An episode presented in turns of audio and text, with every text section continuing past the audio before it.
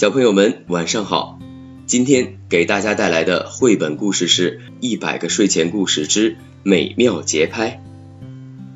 自从小雪人们住进冰雪宫殿，这座清冷神秘的宫殿就变得热闹起来。棉花糖是他们的玩伴，冰雪宫殿是他们的游乐场。在这些活泼的小家伙眼中，什么都可以变成他们的玩具。今天。小雪人们就在安娜和克斯托夫身边发现了两件新玩具。一件玩具像蹦床，在上面跳来跳去，不仅可以把自己高高弹起，还可以发出砰砰的声音。另一件玩具像一个系了钓鱼线的船桨，在钓鱼线上踩来踩去，船桨就会发出好听的声音。看着小雪人们在自己带来的手鼓和鲁特琴上玩得开心，安娜和克斯托夫觉得无奈又好笑。游戏暂停。让我来展示一下他们的正确玩法。克斯托夫打断了小雪人们的游戏，从地上拿起了鲁特琴。在小雪人们疑惑的目光中，克斯托夫抱着鲁特琴坐在了台阶上。他轻轻拨动琴弦，一连串动听的声音响起。听着克斯托夫弹奏的乐曲，小雪人们疑惑的神情变得欣喜。他们跟着音乐的节拍，在克斯托夫的身边蹦来蹦去。好像在给乐曲伴舞。一首乐曲演奏结束，克斯托夫看着身边的小雪人们说：“这才是它的正确用法。你们喜欢我用它演奏的音乐吗？”听到克斯托夫的提问，小雪人们显得更兴奋了。他们高高的跳起，好像在喊：“我们喜欢这件玩具，我们也喜欢你的演奏。”有的小雪人还跳到克斯托夫的身边，用小脑袋蹭蹭克斯托夫的手，再蹭蹭他手中的鲁特琴。请求克斯托夫再给他们弹奏一首。就这样，一首又一首美妙的乐曲在冰雪宫殿中响起。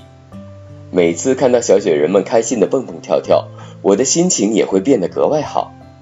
安娜对身边的艾莎和棉花糖说：“我也有同样的感觉，他们仿佛有能让人开心起来的魔力。”艾莎笑着说。一旁的棉花糖听了他们的谈话。露出了一个大大的笑容。姐妹俩正在谈论小雪人们的舞步，音乐却停止了。克斯托夫站起身，活动了一下手臂，又伸了一个大大的懒腰，然后对一脸期待的小雪人们说：“咱们休息一下。”原本以为克斯托夫会给他们展示新玩法的小雪人们露出了失望的表情，他们待在克斯托夫的身边，不愿意离开。看看一脸为难的克斯托夫，再看看情绪低落的小雪人们，安娜笑着开口说：“授人以鱼，不如授人以渔。克斯托夫，请你教他们使用手鼓吧，这样即使我们不在冰雪宫殿，他们也能自己演奏音乐跳舞了。”真是一个好主意，大家都十分赞同安娜的提议。休息了一会儿，克斯托夫开始教小雪人们使用手鼓。喜欢蹦蹦跳跳的小雪人们简直就是天生的鼓手，在克斯托夫的伴奏下，小雪人们跟着旋律在手鼓上有节奏的跳来跳去，很快就学会了一首乐曲。